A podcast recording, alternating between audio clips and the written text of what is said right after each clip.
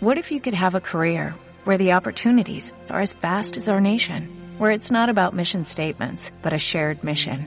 At U.S. Customs and Border Protection, we go beyond to protect more than borders, from ship to shore, air to ground, cities to local communities. CBP agents and officers are keeping people safe. Join U.S. Customs and Border Protection and go beyond for something far greater than yourself. Learn more at cbp.gov/careers.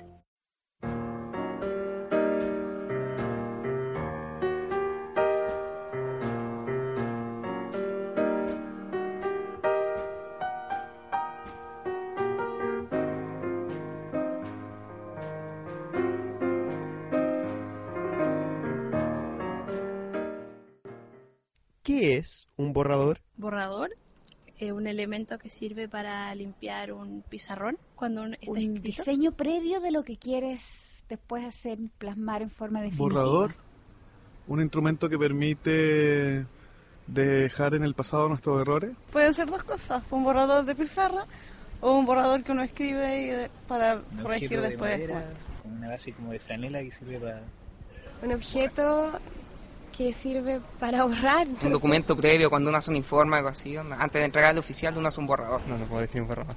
Borrador es el podcast de la Facultad de Letras de la Universidad Católica y empieza ahora. Estamos en un nuevo programa Borrador.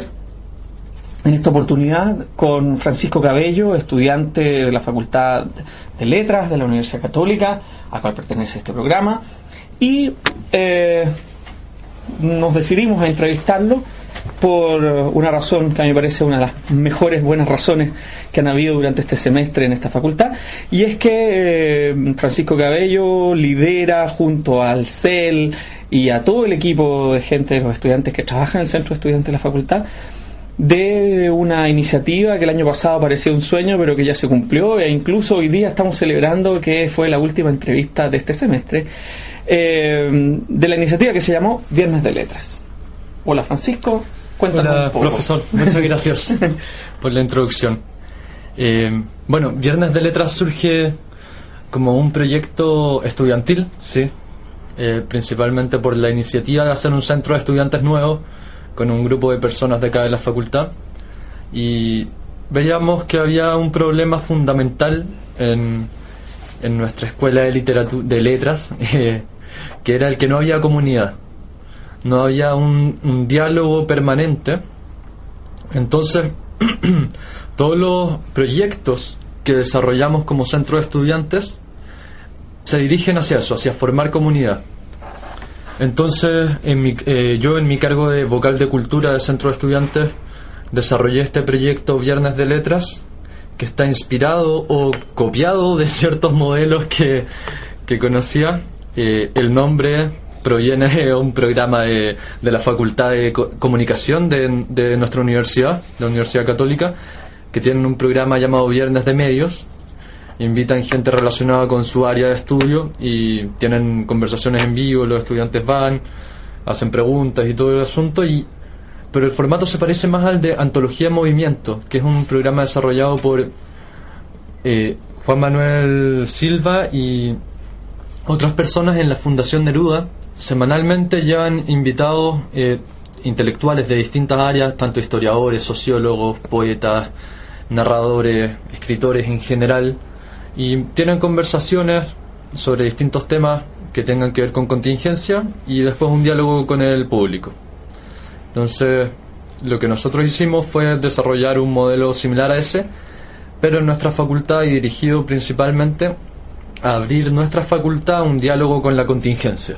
digamos, recuperando un poco el- el- la historia de los viernes de letras, de este, eh, este conjunto de entrevistas que se realizaron y que precisamente usted entrevistaba, hacía de entrevistador. Lo que me parece muy importante porque cuando en la primera sesión traen a Zurita, ¿no? y uno ve que la gente se sale por las puertas y las ventanas del auditorio de la facultad, también eso nos habla de un poco una forma de hacer universidad eh, que es incluyente, que es incluyente con los estudiantes y que también nos habla de los intereses que ustedes tienen. ¿Cómo, cómo surge la decisión de quién se trae, cómo se trae? ¿Cómo, cómo lo hicieron? ¿Cómo, ¿Cómo el CEL, cómo el Centro de Estudiantes logra lidiar con las opiniones que me imagino que no deben ser pocas sobre a quién se trae y quién no? Claro, la idea es fundamentalmente eh, que la gente llegue y que la gente se interese. Y para nosotros lo más bonito es cuando llega gente de otras universidades y especialmente de otras carreras. Eso es lo, nos consideramos que ese es uno de los mayores logros que hemos tenido cuando vemos eso. Porque tratamos de traer invitados que desde las letras o hacia las letras puedan hablarnos de distintos temas. El poeta Raúl Zurita tiene un, desarrollo de una obra poética, pero también un discurso teórico muy contundente respecto a temas sociológicos, respecto a, a política, y que eso mismo atrae mucha gente y hace que se desborden por las ventanas del auditorio, como dice usted. Y bueno, de ahí también quién es posible traer, porque claro, quisiéramos traer a quizás tal o cual intelectual, pero es imposible conseguirlo. Entonces, dentro de nuestras facultades y nuestros contactos personales o más o menos conseguidos, hemos, hemos traído a, las personas decidiendo eh, temas de contingencia. Por ejemplo, una de las sesiones fue con Juan Pablo Huito, que él trabaja en la campaña Patagonia sin represa. Y a él lo trajimos justo la semana antes de que empezaran todas las manifestaciones más fuertes e importantes de este año en contra de Hidroaicén. Entonces, haberlo traído a él la semana antes significaba iniciar este diálogo, comenzar una discusión que veíamos venir. Tiene que ver con eso principalmente, con que no seamos intelectuales o eruditos en nuestras torres de marfil, sino que salgamos y miremos a la calle desde nuestra disciplina, desde las teorías que manejamos o pretendemos manejar y, y así poder aportar en algo, ver, cuestionarnos cuál es el rol del, del letrado, del intelectual humanista hoy en día. es un proyecto gramsciano, así, así el intelectual orgánico en pleno. Pero sobre todo, em, si, no, si hacemos una revisión, a ver, si me recuerdo bien, es Zurita primero, después viene um, Mañalich. Juan Pablo Mañalich, sí, que, bueno, profesor de Derecho en la Universidad de Chile y trata temas de, de derechos humanos y de hoy desde una época de democracia o desde una época anterior de transición a democracia, eh, se, se trataban judicialmente estos temas, que es también muy interesante porque es un ejercicio que desde su disciplina rompe, rompe no los procedimientos, sino en, qué ideas vamos a, a, implantar para cambiar el estado de cosas.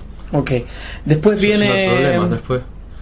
Después viene... Eh, Mike Wilson. Mike Wilson, eh, autor de novelas que han sido catalogadas por la prensa de ciencia ficción y es muy interesante porque se, se, habla de literatura pop, de literatura kids, de que está fuera del canon y es un autor que lo entrevistan desde la revista indie.cl hasta críticas en artes y letras del Mercurio. Entonces tiene un espectro muy amplio de lectores y afecta a mucha gente. Bueno, y es profesor de nuestra facultad y incluso ha estado en nuestro programa Borrador, así que lo podemos decir y lo podemos capitalizar.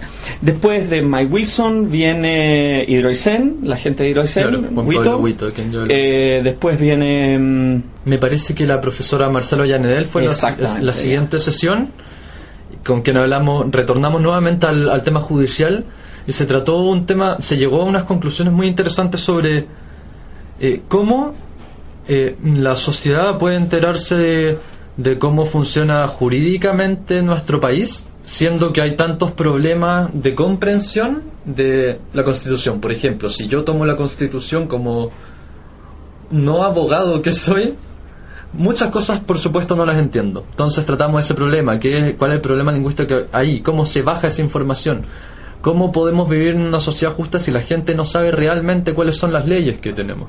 Y la lectura que se puede hacer de ella y la interpretación, por lo tanto. Exacto. Y después de Marcela Llanedel vino... Me parece que la siguiente sesión es la de Natalia Ávila, que es profesora de nuestra facultad. Ya. Bueno, con ella tratamos los temas de lectoescritura y que tiene que ver con una salida de, de, la, de la, disciplina letrada hacia la educación y, y, y, cómo tratar eh, la enseñanza del escribir en las distintas disciplinas. Eh, es interesante darse cuenta de que eh, el fundamento para, para esta propuesta es que en cada disciplina se escribe de forma distinta y hay que saber manejar estos códigos. Y eso es lo que no- nos proponía la, la profesora Natalia Ávila en esa sesión. Claro, y entre medio, ya me acordé, eh, entre medio estaba Floridor Pérez, Ah, poeta. claro, sí, sí, poeta Florior Pérez. ¿Cómo, ¿Cómo fue eso? ¿Cómo... Fue una sesión bastante particular en realidad porque lo que pretendíamos era hablar de literatura y educación y también literatura infantil, que son temas que él ha desarrollado, pero es una perspectiva bastante distinta porque él es profesor normalista. Entonces, el- la visión que... Hay una visión más romántica que tiene que ver con, con la literatura como un acceso a, a cierta emocionalidad a través de la cual se logra se logra dar aprendizaje, que es súper bonito también. Entonces él nos contaba experiencias que él tuvo con, con niños a los que le hizo clases o talleres y cómo a través la, la literatura puede llegar a ser un, un medio en el que se sensibiliza al sujeto para enseñarle. Eh, y finalmente hoy estuvo eh, Alejandro Zambra eh, con ustedes y usted hizo la entrevista. Entonces, ¿qué, qué pasó ahí? ¿Cómo se está cerrando un ciclo? Entonces quiero. Sí.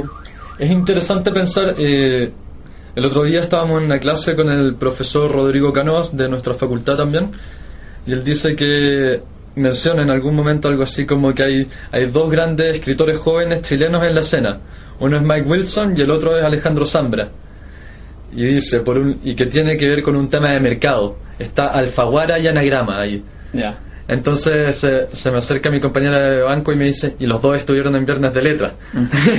Entonces, claro, una forma de cerrar el ciclo dando una mirada a la situación cultural actual desde nuestra disciplina. Y, y Alejandro Zambra, bueno, es un, un escritor que está, que está muy en boga y se, se abre al mundo a través de, de sus publicaciones en una editorial tan relevante para la lengua hispana como es Anagrama, que una película, su- que perdón, una novela suya ya ha sido adaptada al cine y esté la semana pasada en el Festival de, de Cine de Cannes.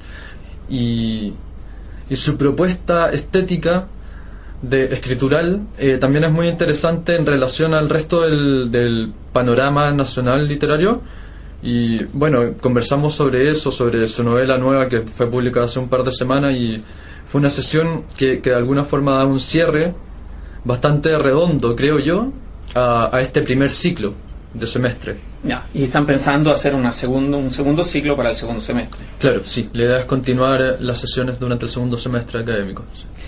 Ahora, si bien eh, este viernes de letras representó para el CEL, tuvo una estupenda audiencia, está en nuestra página web, está en Vimeo, está en sala de lectura eh, y tiene mil descargas el sitio de los videos que ustedes que se realizaron eh, a partir de estas conferencias. Me gustaría entrar en una fase como personal tú que hiciste en, un 95% las entrevistas y que hiciste de moderador de estas entrevistas, tú eres un estudiante de letras, me interesa saber qué significó para ti hacer esto, qué, qué proceso significó para ti internamente este, este, este viernes de letras. Es interesante la pregunta que, que me plantea porque de alguna forma yo he sentido que es el poner en práctica una, una cierta teoría que yo he adquirido en esto este muy poco tiempo que llevo en la universidad, sí. Eh, pero ponerla en práctica mediante el ensayo y error, porque porque nadie nos enseña acá en nuestra carrera a, a entrevistar intelectuales. Entonces es una especie de juego y, en- y- y- y ha sido bien enriquecedor porque es darse cuenta de que hay salidas prácticas para, para nuestras disciplinas y eso se ve reflejado también en, en lo que nos han hablado nuestros in- invitados a las sesiones. También que hay distintas áreas de trabajo en las que se puede desarrollar un, un letrado, si así se quiere llamar, al que sale de una licenciatura en letras. Y, y hacer esto para mí también significa eso, una experiencia práctica de aprender a dialogar y a generar discusión, que creo que es lo más importante. O sea, lo que pasa dentro del auditorio no es lo más relevante. Yo creo que desde que se sale del auditorio y empezamos a pelear, eh, empieza el, el fruto de este proyecto. Y creo que, que se ha ido logrando. O sea, nuestra voluntad inicial era incluir a la gente en esto, en los problemas que se plantean en cada sesión. Y la gente ha venido, la gente se acostumbró a venir y, y al menos a mí me satisface mucho darme cuenta de que, de que las personas sí están interesadas, las personas de nuestra facultad, en, en problematizar eh, estas situaciones de contingencia y que son muy importantes para lo que nosotros estudiamos. Ahora, eh, eh, es interesante pensar que... Voy a recordar una anécdota, eso es mejor siempre. Voy a recordar una anécdota que es de Michel Serre, un, intelectual francés fantástico que cuando estaban haciendo la represa de, de Swan en, en Aswan en, en- Egipto y tenían que mover unas tremendas ruinas, digamos, y desplazarlas del lugar porque simplemente iban a inundar el valle. Michel Serre escribe una carta al diario diciendo que le parece increíble que en la comisión que está dirimiendo cómo hacer esto no hay ni un filósofo ni un arqueólogo. Entonces la gente de la prensa le pregunta inmediatamente, eh, pero señor Ser, eh, ¿para qué serviría que hubiera un arqueólogo y un filósofo en la comisión de, trabajo en la represa de? Y Ser dice, bueno, un arqueólogo porque sería lo mínimo para saber cómo trabajar con las ruinas y un filósofo para darse cuenta de que no hay un arqueólogo en la comisión. Entonces, eh, de alguna manera me parece muy ilustrativo el hecho que han- el trabajo que ustedes han realizado de pensar al, al, al letrado, al humanista, si quisiéramos decirlo así, eh, desde una perspectiva de que tiene algo que ver con la realidad. Porque en muchos sentidos, por otra parte, eh, la realidad misma nos está diciendo que no somos considerados para nada como parte de la realidad. O sea, o sea, se, se invita a un intelectual a un programa, digamos, de televisión o de radio cuando el intelectual ha publicado algo, cuando de alguna manera ha puesto un huevo. ¿no? Ha puesto un huevo y entonces, ah, se lo, se lo invita. Pero en cambio aquí lo que me gustó a mí fue que había un interés también de ustedes de traer gente de la realidad acá. ¿No? Y esa cuestión me pareció que era muy interesante de pensar, porque uno podría decir en términos literarios, en términos letrados, en términos humanísticos, la perspectiva que tú llamabas, esta visión de mundo, que se podría también decir, lo que nos está diciendo es que ustedes tienen una posición. ¿no? Y en ese sentido, eh, la siguiente pregunta eh, va un poco como a, a tratar de que, sin embargo, sin, sin lugar a dudas, tú no me vas a poder hablar en, en- en nombre de otros, porque esa no es la idea tampoco, como partidista. Me gustaría un poco, o sea, que tú pudieras contarnos cuál es esa perspectiva, digamos, que se dio en las discusiones cuando ustedes eh, deciden armar bienes de letras e invitar a estas personas. Bueno, lamento responder tan escasamente a una pregunta con una introducción tan bonita, pero creo que está, está en Platón que el gobierno de- ideal debe ser liderado por el filósofo. En el, en el Critón, creo, sí, que Sócrates hace una crítica a la democracia, pero la crítica que hace a la democracia es no porque considere que la democracia es un sistema erróneo en su, en- en su fundamento, sino porque considera que a veces el que una mayoría eh, no informada tome decisiones puede conducir errores. Entonces, lo que propone no es que gobierne uno solo informado, sino que la conclusión que tenemos que extraer de eso es que hay que bajar la información. Y se debe ser una persona pensante. Entonces, yo creo que, o personalmente, sí, no- claramente no puedo hablar por otros, pero, pero a, eso, a eso va, a hacer ese diálogo. ¿Y, y cuál ha sido un poco la recepción entrar, que han tenido? entrar en la realidad, claro. Pero ¿cuál ha sido la recepción que han tenido de sus compañeros? ¿Qué les pasó, qué les pasó a ustedes con Viernes de Letras? ¿Qué, qué, qué les han dicho? ¿Qué... Es bien interesante porque han llegado comentarios desde que esto le dio como un, un aire de vida a la facultad hasta comentarios de que somos una aristocracia intelectual y que está completamente aburguesado el conocimiento y bueno, entonces no, no sé qué se puede responder, pero, pero yo creo que ha sido una reacción muy positiva. O sea, los, los compañeros están asistiendo, eh, especialmente los compañeros más jóvenes, lo- lo- los, los novatos, los, los nuevos alumnos de la carrera, son los que tienen más entusiasmo por este tipo de actividades. Supongo que ocurrirá todos los años, pero me imagino que se puede crear una comunidad en la que se perpetúe eso. Ahora, es la, es la yo- utopía. Yo lo, que, yo lo que siempre planteo es que hay que tratar de que no perdure lo mismo, que eso es lo peor, Ajá. digamos. Sino que habrán otras iniciativas, tal vez un semestre te- hagamos unas fiestas así, de, de una a dos, también podría ser, no tiene nada de malo. Pero lo que me interesó, digamos, es que, es que ustedes estén percibiendo que hay una recepción también, porque en una facultad donde uno estudia cuatro años, el que tú estés en tercero y que tus compañeros que te van a escuchar estén en primero, hay una distancia enorme y ahí también lo que me interesa mucho, y ya lo planteé al inicio de, de esta entrevista, eh, tiene que ver con, con que ustedes están planteando una forma de hacer universidad eh, y tal como lo mencioné cuando cerramos hoy día Viernes de Letras, que a mí me parece muy importante, que es que que es que ustedes también tienen que dejar una huella en nosotros. O sea, que no se trata solo de estar nosotros imaginando cómo enseñarles a ustedes, sino que tampoco es que se trate de que ustedes nos estén enseñando, pero sí que hay una interacción y que evidentemente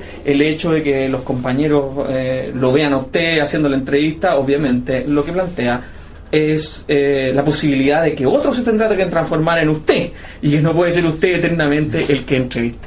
Pero mencionó en un momento el hecho de que esto es realizado también en un marco que se parece mucho a lo que va a ser ensayo y error. Eh, si nos pudieras hablar un poco más de eso, si- de lo que de lo que se viene con ensayo y error. Bueno, la verdad es que yo no estoy tan involucrado en la organización de ensayo de error, pero sí conozco el proyecto y estoy, estoy trabajando más o menos con la gente que lo organiza así. Eh, es un coloquio de estudiantes de pregrado y lo interesante es que es un coloquio sobre literatura, pero pueden participar estudiantes de pregrado de cualquier carrera humanista. Entonces puede llegar gente de sociología con un ensayo de literatura o gente de historia y gente de nuestra misma carrera de letras. Entonces, en este coloquio se da el, el espacio para que expongamos como juguemos a ser académicos, más o menos. Y que, y que es lo que, lo que, lo que se pretende si, si uno quiere llegar a, a trabajar en universidades, sí hay que haber hecho esto. Entonces, eh, el que en este misma, en esta, en esa semana tengamos alumnos de segundo y tercer año exhibiendo, presentando sus ponencias y también tengamos a intelectuales como Jocelyn Holt eh, al día siguiente me parece espectacular porque es la demostración de que de lo que usted decía recién, no lamento que suene tan marxista, de que se pueden hacer cosas desde las bases. Está bueno. Eh, a mí, eh, digamos, viendo el programa, eh, vamos a decirlo, es el jueves 9 y viernes 10 de junio de este año en el Auditorio de Letras de la Universidad Católica. Este coloquio ensayo y error, que encuentro que el título es fantástico, eso no, no, Sí. no- no tenemos dudas sobre eso, está buenísimo.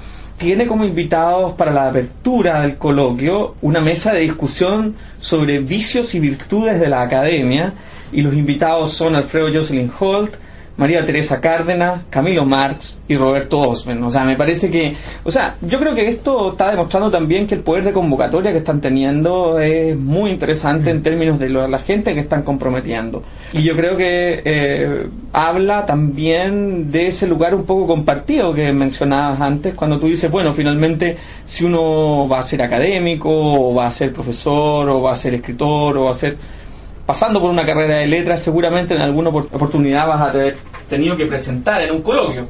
Y por lo tanto me parece una iniciativa estupenda el que se haga un coloquio pensando en la, en la gente que estudia y no solo esperar que estas cosas sean con gente hiper consagrada o gente que viene a presentar sus investigaciones fondes, sí, sino que también tiene que haber esto que, que tú mencionabas cuando decías jugar ¿no? Jugar a jugar al académico, que me parece que es básicamente lo que hace cualquier académico, incluso cuando es académico, ¿no? O sea, y ese juego es el ensayo de error, como mencionabas, que el, que el título dice harto, sí. Está bueno, está muy bien.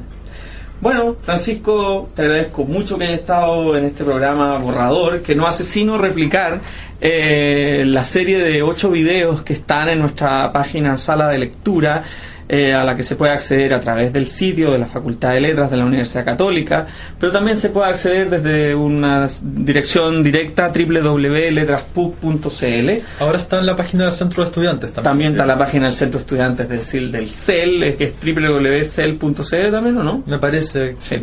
Y bueno, de las miles de maneras, Facebook, Twitter, de las cuales nosotros participamos, ¿no? Y que evidentemente nos ayudan a estar más cerca de la comunidad universitaria, en el sentido más amplio del término. Muchas gracias, Francisco. Muchas gracias, profesor Esteban. No, muchas gracias por venir. Y bueno, nos despedimos de este programa Borrador y esperamos eh, traer un nuevo invitado próximamente que nos cuente cosas que entusiasman tanto como el invitado de hoy. Gracias.